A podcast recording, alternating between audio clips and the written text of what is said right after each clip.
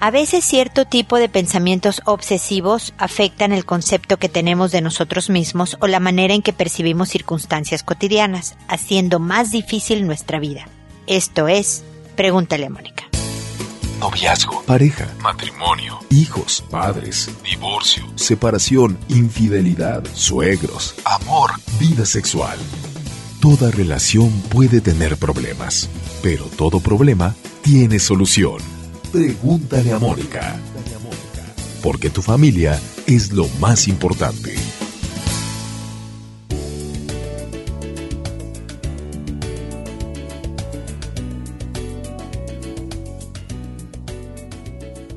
Bienvenidos amigos a Pregúntale a Mónica. Soy Mónica Bulnes de Lara. Como siempre, feliz de encontrarme con ustedes en este espacio en que hablamos de enemigos. Y generalmente el que más nos tortura lo traemos puesto, está en nuestra cabeza porque a mí me pasa, me he encontrado con pacientes, por supuesto, muchas de las personas que conozco tienen estos pensamientos constantes de crítica, autocrítica muy severa. Ay, ¿cómo dije esto? Qué tonta, ¿cómo no hice esto otro? Eh, o cómo y por qué me comí el pedazo de pastel si yo dije que estaba a dieta o de crítica en cuanto a nuestras relaciones interpersonales. No me van a aceptar, me van a rechazar, no les voy a caer bien. En proyectos de vida voy a fracasar, no me va a salir esto, no me sale nada bien. Hay veces en que nuestros pensamientos obsesivamente nos repiten una y otra vez historias de fracaso, de miedo, y de, de puntos menos, de demérito para nosotros mismos. ¿Me explico? como si quisiéramos castigarnos, como si quisiéramos, creyéramos, perdón, que nos merecemos esto que nos está pasando cuando algo no nos sale bien y por lo tanto merezco maltratarme. Es muy importante aprender a frenar los pensamientos que nos hacen daño, que nos obstaculizan. Porque obviamente si hiciste algo malo es muy sano, voy a decirlo, ¿por qué no? El sentirse mal, el arrepentirse y espero tratar de reparar el daño provocado. Espero verdaderamente que al poder identificar una mala acción actuemos en concordancia. Pero eso es muy distinto a incluso después de haber cometido el error o el acto equivocado, seguir por mucho tiempo diciendo claro porque yo no valgo nada, porque siempre hago, tomo las decisiones equivocadas. O sea, si tú alargas el proceso, si tú le crees a tus pensamientos de que eres una mala persona o de que vas a tener fracaso, vas a hacer realidad tus predicciones, vas a empezar a tomar malas decisiones, te vas a paralizar. ¿Cómo se detienen estos pensamientos? Primero identificándolos. Primero dándonos cuenta de que constantemente pienso en mi contra que me critico, que cuando sale una mala situación, a la primera que digo es que yo a lo mejor hice algo malo, a lo mejor yo me equivoqué, yo dije algo, no hice algo, o lo hice o lo dije, que provocó este problema. Tratar de analizar si el otro tuvo que ver. ¿No se habrá equivocado el otro? ¿No habrán sido ciertas circunstancias? ¿No habrá sido, no sé, que el jefe tuvo algo que ver también? Es como el opuesto a las personas que le echan la culpa a todos los demás menos a sí mismo. Bueno, aquí es al revés. Yo siempre soy la culpable de lo que malo que pasa a mi alrededor y por lo tanto merezco castigo. Es identificar claramente el tipo de pensamientos y qué tan objetivamente los estás evaluando. Y después, literal, como ya me están, me han estado escuchando, quienes me han estado escuchando antes lo saben, hay que poner otro pensamiento en lugar del que nos está asediando, acosando y deprimiendo. No pueden ocupar el mismo espacio dos pensamientos. Entonces, uno es decir, otra vez mi mente está haciendo de las suyas, como para decirle a tu cerebro a estos pensamientos no les des importancia, no tienen peso. Y después, aunque les parezca una tarea absurda y superficial, canten, pongan en su mente una canción, neurológicamente funciona. Están sacando de su cabeza un pensamiento amenazante que incrementa la angustia y la ansiedad y por lo tanto la adrenalina, el cortisol, etcétera, etcétera, por un pensamiento que bloquea ese y por lo tanto detienen el incremento del estrés. Algo más aliviador, algo que les permita cambiar de panorama y de perspectiva. Y respiren respiren. Esta lucha contra estos pensamientos obsesivos va a ser difícil porque tu cabeza está acostumbrada a eso. Pero poco a poco tu cerebro va a ir entendiendo cuáles sí vale la pena considerar y preocuparse y ocuparse para solucionarlos y cuáles sencillamente es tu mente traicionándote. Es importante considerar que hay veces que el cerebro, nuestras propias opiniones, están equivocadas y no debemos de escucharlas con tanto peso y con tanta atención. Con esto termino mi comentario inicial y ahora los invito a pasearse por preguntaleamónica.com.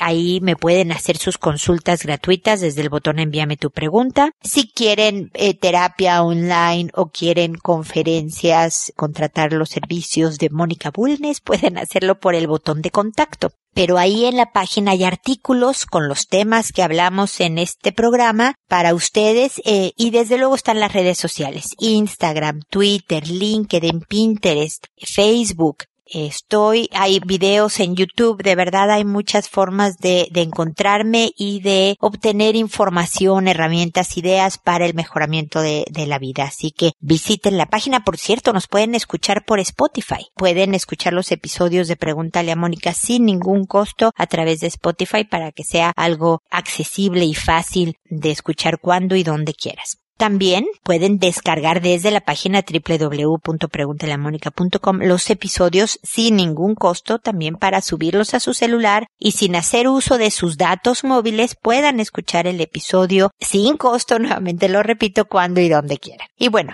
Ahora me dispongo, como lo saben, a contestar sus preguntas, que lo hago por orden de llegada, que a todo mundo le cambio el nombre de quien me escribe y de todos los personajes adentro del mensaje para guardar y resguardar el anonimato y la identidad de las personas que me escriben. A quien le respondo, le envío un correo diciéndole en el episodio número tal que se llama tal, respondí a tu consulta y te llamaste tal.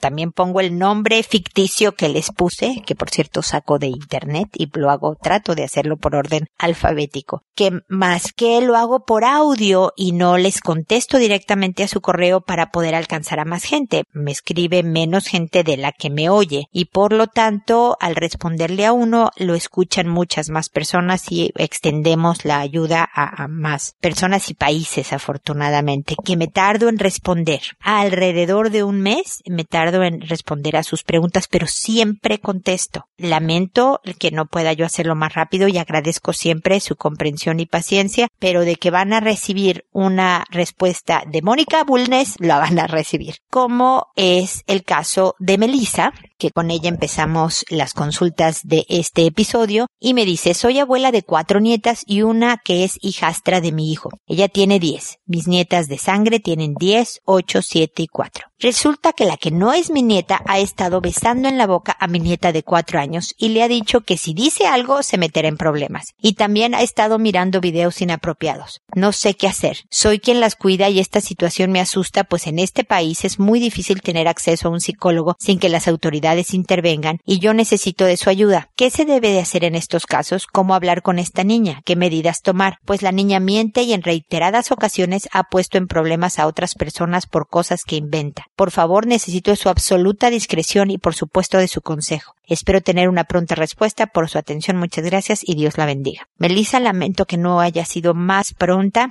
Espero todavía llegar con algún tipo de información que te pueda ser útil. Como ves, la discreción es absoluta. Nadie sabe de qué país hablas. Melissa no es tu nombre. No puede ser cualquier persona en cualquier lugar del planeta. Mira, esta niñita es una niña también en problemas, obviamente, ¿no? Una niña que hace este tipo de, de cosas tratar de abusar o abusar al darle besos en la boca a, la nieta más pequeña es un indicio de que la conducta eh, está siendo inapropiada, ¿no? Y viendo cosas, videos que no debe de ver para la edad que tiene y demás. Es importante involucrar a los adultos a su alrededor. Esta niñita sí tiene una carga de rabia que sí requiere de cierta orientación. Los papás de esta quinta nieta tuya a lo mejor pudieran ir a pedir asesoría en cuanto a educación de hijos. Si temes que si llevan a la niña y la niña tiende a mentir, los especialistas saben distinguir cuando es algo más fabricado. Alguien bien preparado, por supuesto, que eh, una niña que está mintiendo contra lo que son realidades. Pero esta pequeña sí necesita algún tipo de intervención.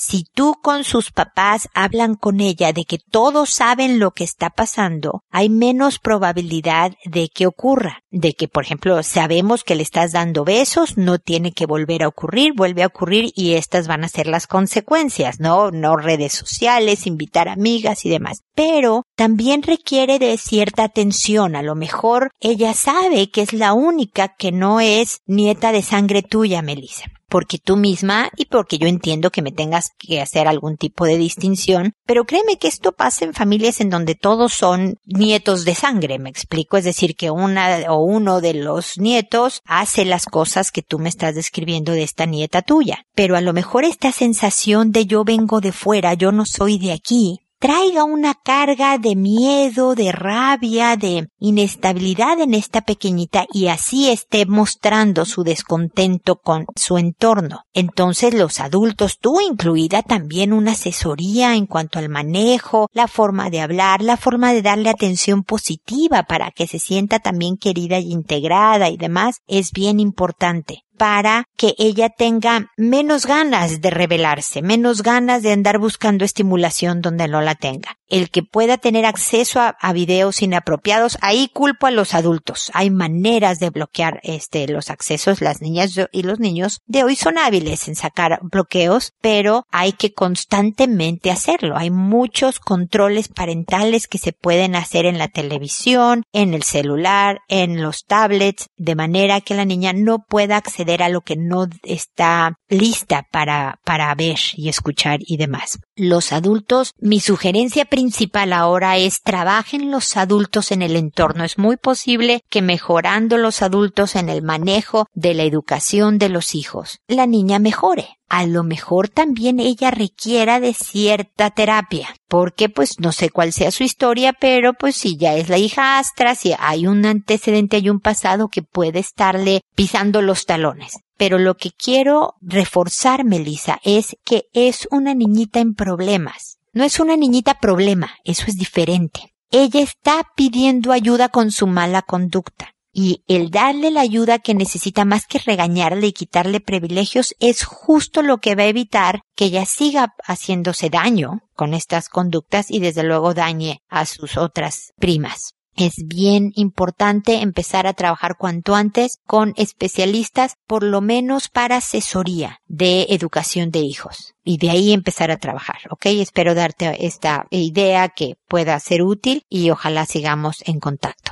Osvaldo, por otro lado, me dice, hola, saludos, me encanta su programa y ojalá dure muchos años más. Mi esposa se quiso suicidar colgándose. Yo lo sospeché por su forma de expresarse y sus palabras, que habían sido los mejores años y cosas así. Hemos tenido problemas por mi culpa ya que me había estado drogando con cristal. Como en un episodio yo le había comentado, he luchado con eso y he tratado de dejarlo y ahí la llevo, pero revisó mi celular y vi un mensaje donde le decía a un amigo que preparara una fumada y eso detonó su decisión y en cuanto me quedé dormido aprovechó para tratar de hacerlo y algo me despertó y le hablé y se asustó y corrió hacia mí, pero vi que ya había preparado para colgarse y le empecé a decir que por qué y dijo que no aguantaba la situación. Sé que hago mal, pero jamás fui violento cuando me drogaba y jamás he traído a nadie a mi casa para hacerlo y ella lo dice como si yo la hubiera matado o violado a mis hijos o que trajera amigos drogadictos y abusaran de alguien, pero no soy así. Lo hacía en la calle y nada más y me da miedo que lo trate de hacer. Yo le digo que no es salida, pero dice que yo hago lo mismo. Pero la verdad me molestó mucho y siento que la odié porque para mí ella era más, la más inteligente del mundo y era muy fuerte. Pero me acuerdo y siento que no la quiero ver por lo que hubiera causado a mis hijos si la hubieran visto. Hoy en día ya no me drogo y trato de ayudarla en lo más que puedo, pero en el fondo siento odio, pero la amo y la quiero ayudar a volver a como era antes. ¿Crees que lo intente otra vez? A ver, Osvaldo, te agradezco tus palabras de apoyo al programa. Yo también espero que dure muchos años más, pero con la confianza de que ya me has escrito antes, de que me escuchas mucho y de que yo espero que tengas clarísimo que lo que quiero es ayudar, te voy a decir un par de cosas difíciles.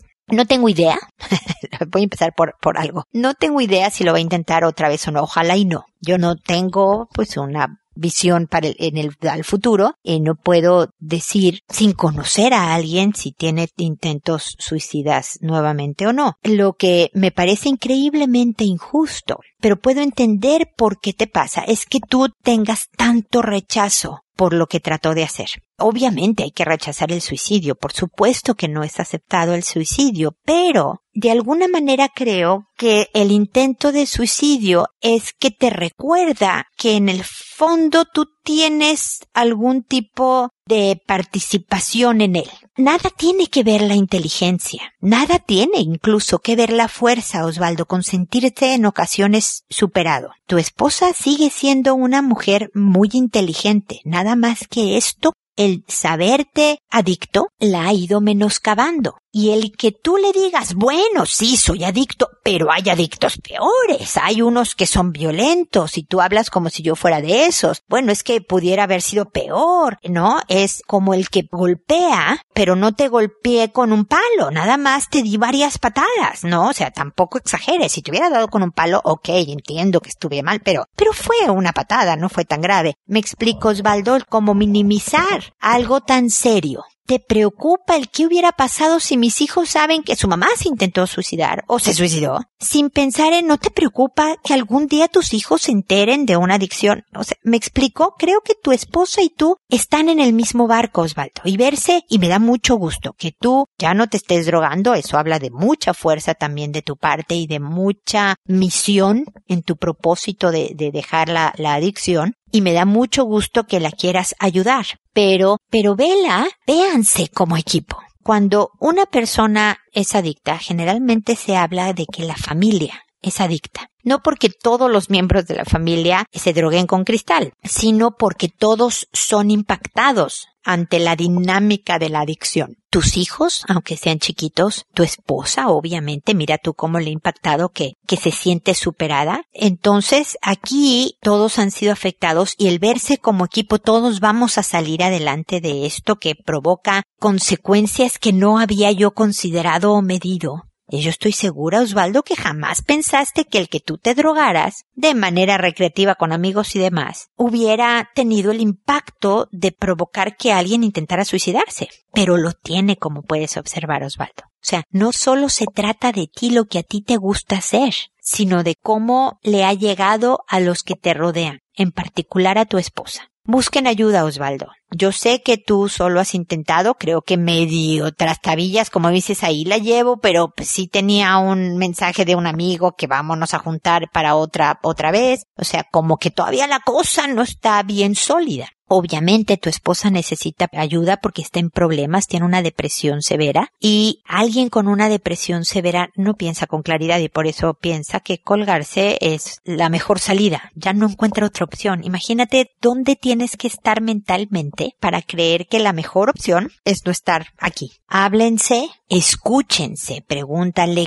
qué es lo que ella necesita para estar mejor. Tú dile lo que tú necesitas para estar mejor y de verdad trata de buscar el apoyo que necesitas para cimentarte en, estar limpio y de que ella busque el apoyo que necesita para salir de este atolladero hablen de cuáles pudieran haber sido las consecuencias familiares de tu drogadicción para también estar al pendiente del impacto que pudo haber tenido en los hijos, si es que lo hubo, y desde luego saben que cuentan conmigo, Osvaldo, para, para apoyarlos y acompañarlos en este proceso. Yo espero de verdad que no vuelva a suceder, pero la moraleja de todo esto nada más es que no la juzgues con tanta severidad.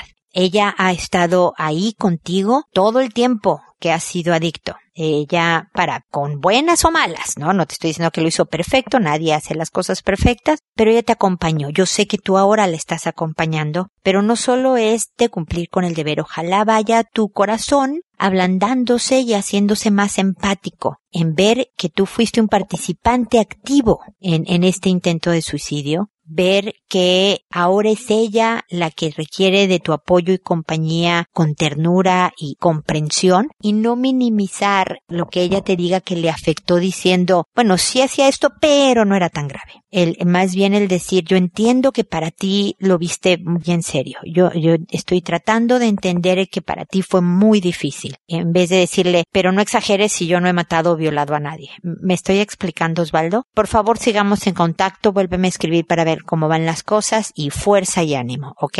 Luego está preciosa. Le puse este nombre porque además sé que no se está sintiendo muy bien con ella. Entonces espero que este nombre que encontré en internet por lo menos le dé un poco de risa, la haga sonreír a Preciosa, que me escribe y dice, hola, escribo esto porque me siento muy sola. No tengo a quien recurrir ni siquiera para desahogarme. Conocí a mi novio cuando estaba terminando la universidad. Hasta la fecha creo que es un gran partido. Es una persona centrada, trabajadora, con miras hacia el futuro, ambicioso, divertido, cariñoso, buen bailarín, protector, responsable, etc. Llevábamos saliendo casi un año cuando se fue a trabajar a otro país. Empezamos a tener problemas por la distancia. Le fui infiel, me besé con un amigo en una fiesta, estaba borracha, fue una estupidez. Visité a mi novio en el nuevo país, él quería convencerme de que me quedara. Se enteró de mi error, se enojó tanto que me agarró a golpes. Me pidió disculpas y yo sintiendo genuinamente que había sido todo mi culpa lo perdoné. Dijo que para arreglar todo debía quedarme y yo acepté por culpa. Trabajamos en la relación y todo mejoró impresionantemente. Sin embargo, hoy no me siento feliz con nuestra relación. Creo que es muy posesivo y muy injusto. Tiene acceso a todas mis redes. Puedo salir con las personas que él conozca, pero nada después de las siete. Él sale con sus amigos a beber y solo me avisa, y yo tengo que pedirle permiso. Tengo horarios de llegada y si voy a desayunar, no más de dos horas. Cada vez que trato de hablar con él me hace sentir manipulada. No voy a negar que me equivoqué, que tal vez toda la vida tenga que ganarme su confianza, pero se pueden buscar maneras como enviarle mi ubicación en tiempo real, que ya hago, o fotos de donde estoy pero no prohibirme todo. Ni mis padres me prohíben tanto. Estoy dispuesta a trabajar y a vivir en un lugar más pequeño, pero como soy ilegal, no puedo sacar tarjeta para poder pagar algo. No quiero regresar porque ya no tengo ni la carrera, el salario en el país sería menor y con jornadas más difíciles. Además de que sentiría que perdí mi permiso de venir algún día a vivir a este país por nada. Estar aquí ahora es mi mejor oportunidad. Me siento sin salida. Lo amo porque tiene un millón de cosas buenas, pero me siento prisionera. Quiero saber cómo explicarle, porque cuando trato no, no me entiende o me dice que no es lo mismo porque él es hombre o no sé por qué me frustro y no me puedo controlar y lloro y menos puedo hablar, menos explicar y más lejos estoy de poder hacerle ver que tengo razón o que tengo un punto válido, ni de cómo convencerlo ni nada. ¿Cómo se lo explico mejor? Me hace quedar como una loca dramática que se enoja por tonterías. Me equivoqué tanto y errores grandísimos, desde la infidelidad hasta quedarme en el país sin documentos porque ni siquiera tengo a mi familia. No tengo amistades tan cercanas porque no les cuento cosas tan personales porque no quiero que vean mal a mi novio. Lo mismo con mi familia, no quiero que se preocupen, pero me siento sola, que tengas un lindo día. Mi querida preciosa, qué bueno que me escribiste. Primero, porque yo voy a ser tu oreja para que te desahogues. Escríbeme cuantas veces quieras. Segundo, para que sepas que no estás sola, que aquí estoy yo y que hay mucha gente a tu alrededor esperando por acompañarte, que te estás aislando por decisión propia, preciosa. Y eso no es sano porque ya tu novio se está encargando de aislarte. Él dice con quién sales, esta sí, esta no, dos horas, avísame tiempo real. Puede ser un partidazo en millones de cosas, preciosa. Pero tu novio tiene el perfil de alguien que puede ser potencialmente peligroso. Ya te golpeó. Porque claro, tú hiciste una tontería. Te equivocaste. Todos nos equivocamos en diferentes temas alguna vez en la vida. Nadie debe de ser golpeado o golpeada por un error. Nadie, ni un niño, ni un adulto, nadie debe de ser golpeado por un error. Nadie debe de someterse a indignidades para lograr la confianza o pagar la culpa. Nadie, preciosa. Tu novio es controlador, yo no sé si celópata, y no va a haber, porque tú lo que me pides es cómo le explico para que me entienda. Tú me dices que es un hombre muy inteligente. Yo creo que tú también lo eres, nada más por tu forma de escribir se nota un cierto, ¿no? Uno puede evaluar niveles intelectuales también por la forma de escribir de las personas, ¿ok? Así que tú no eres tonta. Yo sé que él te hace sentir a veces como tonta porque para él minimiza lo que para ti es importante, bla, bla, bla. Él entiende todo lo que le dices nada más no le importa. Nada más es la diferencia entre el intelecto y la emoción. Él puede entender que efectivamente en el siglo XXI a mí que, que porque él es hombre, él sí puede salir de noche, pero porque tú eres mujer no, es absurdo pero sus emociones, sus inseguridades, sus problemas personales le impiden aceptar que tienes razón. Entonces no va a haber manera, mi querida preciosa, aunque no llores, aunque se lo expongas como si tuvieras un doctorado en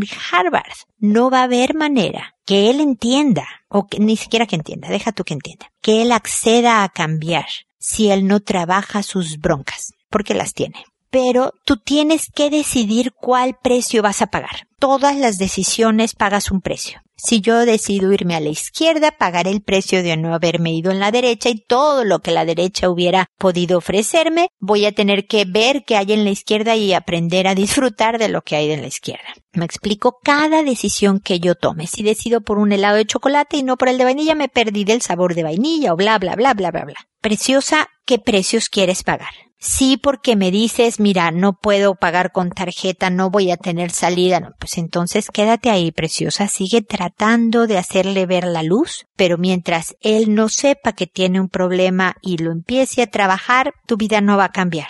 Vas a tener que someterte a sus reglas y vas a vivir como una prisionera. Si él te da permiso, perfecto. Si no te da permiso, te quedas calladita. O vuelves a tu país sabiendo que no vas a poder volver al país este donde estás ahora por castigo por haberte quedado más tiempo del que podías, sabiendo que a lo mejor ganas menos y con una jornada distinta, ese es el precio que vas a pagar, pero con tu familia ya salvo. O te vas de ahí y buscas la manera de rentar un cuarto mientras sales adelante. Eres una persona capaz e inteligente. Sabes tú que me escribiste un, me escribiste tres veces, de hecho, porque tenías mucho texto. Quedarme yo lo tuve que acortar por razones de la extensión del programa. Entonces sé que acabaste una carrera universitaria. O sea, estás preparada. Yo sé que si tuvieras el título, la cosa sería más fácil. No importa. Tienes la capacidad. Y si tienes el empeño y el esfuerzo, o sea, porque la actitud, el esfuerzo, el trabajo es mucho más importante, preciosa que incluso tu capacidad intelectual, deja tú el título, ¿eh? fíjate tú, no importa tu coeficiente intelectual, si eres una persona esforzada, luchona y tienes una actitud optimista y positiva y yo puedo y como de que no, ahí les voy, te va a asegurar más el éxito, digámoslo así, personal, el éxito no quiere decir dinero ni posición. El éxito, el sentirte contenta con quien eres. ¿Qué títulos y demás? ¿Qué precio quieres pagar? El salirte de estar con tu novio va a tener un precio en cuanto a comodidad económica, inseguridad legal si te quedas en ese país, pero a lo mejor decides que tú no tienes problema para hacer amistades y hacer una red de apoyo. Úsalas, preciosa. Hay fundaciones y asociaciones que ayudan a personas que tienen circunstancias como la tuya. Porque créeme, yo sé que estoy yéndome a un extremo y que estoy siendo dramática, pero creo que debo de hacer el punto. Estos son los caminos, la relación que tú tienes con tu novio ahora, preciosa, son los caminos que acaban en feminicidios. Ay, ¿cómo crees si él es súper responsable y si para nada es un asesino? Yo sé. Pero en cuanto supo que le diste un beso a alguien, te agarró a golpes si como pasan los años y cambian las reglas, eh, eh, se enoja más, puede algún día hacer algo más grave, preciosa. De verdad estás en peligro. Es una pena que un hombre con tantas cosas buenas tenga esto que es tan malo, pero de verdad es malo y debería de trabajarlo. No te conviertas en una estadística más. Decide qué precio quieres pagar. El de volver a tu país, pero estar con tu familia. El de salirte de ahí y tener economía precaria y empezar un poco apretado de cinturón, pero hacerte, pero libre, digamos, a hacer tu vida como tú decidas. O el de quedarte en este escenario que no va a cambiar hasta que él determine que está en problemas, sepa que está en problemas y se ponga a trabajar. Eso es bien difícil y complicado el reconocer primero. Porque si él hace cosas porque él es hombre, él sí puede salir sin avisarte y tomar con sus amigos, ¿no? Tú no lo puedes hacer porque eres mujer, ¿no? Y si él, al rato él puede serte infiel porque él es hombre, tú no, ya lo hiciste y te va a recordar todo lo desgraciada que eres porque fuiste infiel y te la va a cobrar siempre y, o sea, no, preciosa, aquí yo de verdad siento que no hay mucho futuro, pero la decisión es tuya. No te aísles más. Cuéntale a tu familia, cuéntale a una buena amiga, tú decide a quién contarle. Pero busca un aliado que te ayude a a darte fuerzas también. Porque no quiero que después estés más sofocada con tres hijos y ahogada en un escenario que no va a cambiar. ¿Ok? Ojalá sigamos en contacto. Por favor, no dudes en volver a escribir. Rosalba me dice, hola Mónica, agradecerte por todo. Quisiera contarte lo que ocurrió. El sábado fui a un taller de cosmética natural con todas las ganas e ilusiones de aprender y durante el taller me sentí muy incómoda por los saltos de personalidad que tenía la profesora. Me asustaba mucho y mostraba un histrionismo muy marcado. Mencionó que es bipolar y que se medica pero vaya que parecía que no lo estaba funcionando. Su comportamiento me sacó de cuadro. Nunca había visto saltos tan repentinos. En el taller tuvo muchos errores. Confundió pipeta con gotero, dijo que un gramo eran 36 gotas y además mencionó que se diferenciaba de la competencia porque usaba esencias y no aceites esenciales. Yo tuve mucho temor en corregirla, me sentía muy incómoda y mencionó que cuando había problemas a ella era a quien llamaban porque siempre obtenía lo que quería. Mencionó que su pareja no la soportaba y con todo eso que mencionaba me causaba temor a cómo reaccionaría si yo le dijera algo que no estuviera de acuerdo. Quizás no ser violenta, pero su conducta me asustaba. Pagué por los dos talleres y ambos fueron un fiasco todo sucio, los moldes con pelusa, incluso cayó una mosca de la bolsa de, la sosa cáustica para hacer el jabón, ella lo tomó como si no pasaba nada. El taller demoró mucho, en todo momento muy distraída con su celular, hablando en clases. Llegó un momento en que se fue para que hiciéramos las fórmulas para hacer el jabón y se metió a su cuarto y luego salió después de un rato, no entregó material de un taller porque dijo que su gato borró cuatro años de trabajo, el manual del primer taller era una copia y pega y estaba sin justificar, nada preparado. Yo reclamé dos días después mi dinero y le mandé fotos del resultado. Me dijo que había que esperar 24 horas, luego 48, hasta que le dije que lo sentía, pero que por favor quería la devolución de mi dinero. Ella dijo que no podía por políticas de la empresa. Cuando le dije que haría mi queja en organización en una organización gubernamental correspondiente, accedió con la condición que le devuelva todo el material. Eso hice, pero ella no cumplió. Solo me devolvió una parte. Sixta, quien también participó en ambos talleres, se quejó y sí le devolvió volvieron el total de los dos talleres. Ella dijo que si bien su jabón estaba mejor que el mío, supo cómo exigir y que aprenda a hacerlo. Yo me enojé con ella porque cuando hice mi reclamo al grupo de WhatsApp, ella se quedó callada y me dijo por WhatsApp, si tú esperas que el apoyo sea que se te resuelva un problema propio, no es apoyo, y que ella tenía un compromiso con la profesora en la devolución del dinero y que si ella incumplía, pues hablaría. Cuando hice mi descargo por WhatsApp, muchos se pusieron de su parte. Me sentí atacada. La profesora mencionó que no hubo quejas y que todos quedaron conformes. Fui ahí cuando quise que Sixta hablara, pero no lo hizo. Me siento muy enojada y ayer me sentí muy mal por el ataque que sentí. Terminé eliminando a Sixta, a quien recién conocía, y pienso salirme del grupo de WhatsApp que siento que no encajo ahí. Muchas gracias. Pues lamento muchísimo, Rosalba, el mal rato que pasaste con toda esta experiencia. La verdad es que pasa en la vida que de repente estamos en situaciones en que todo es un fiasco, como dijiste, ¿no?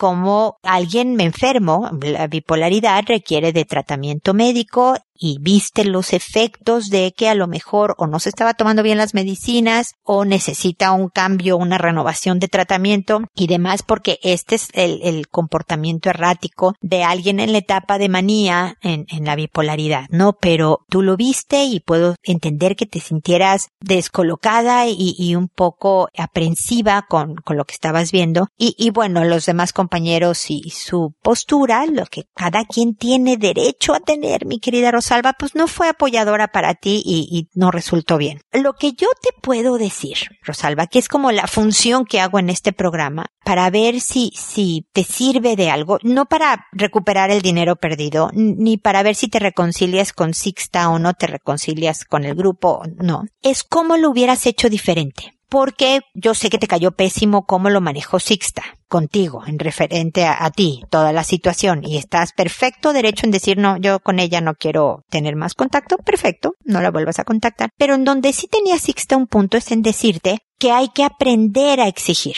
Entonces, ¿cómo fue tu correo de petición de devolución del dinero? ¿Cómo lo hubieras, habrías cambiado algo? Porque tú estabas en tu derecho a decir, oye, esto no fue lo que se publicó o se prometió para los talleres, por favor devuélveme el dinero.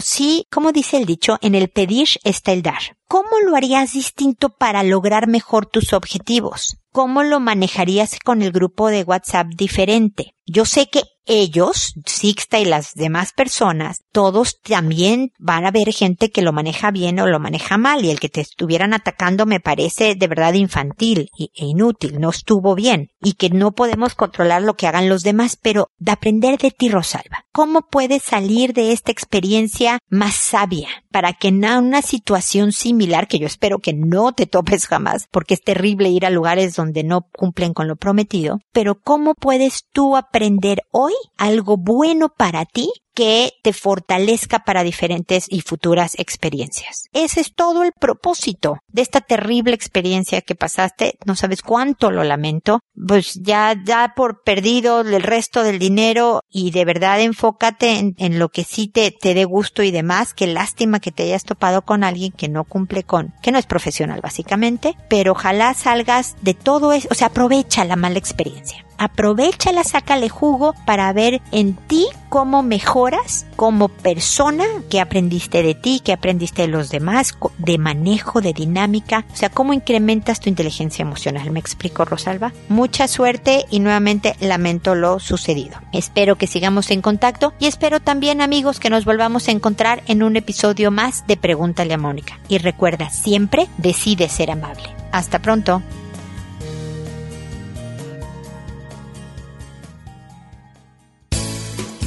¿Problemas en tus relaciones?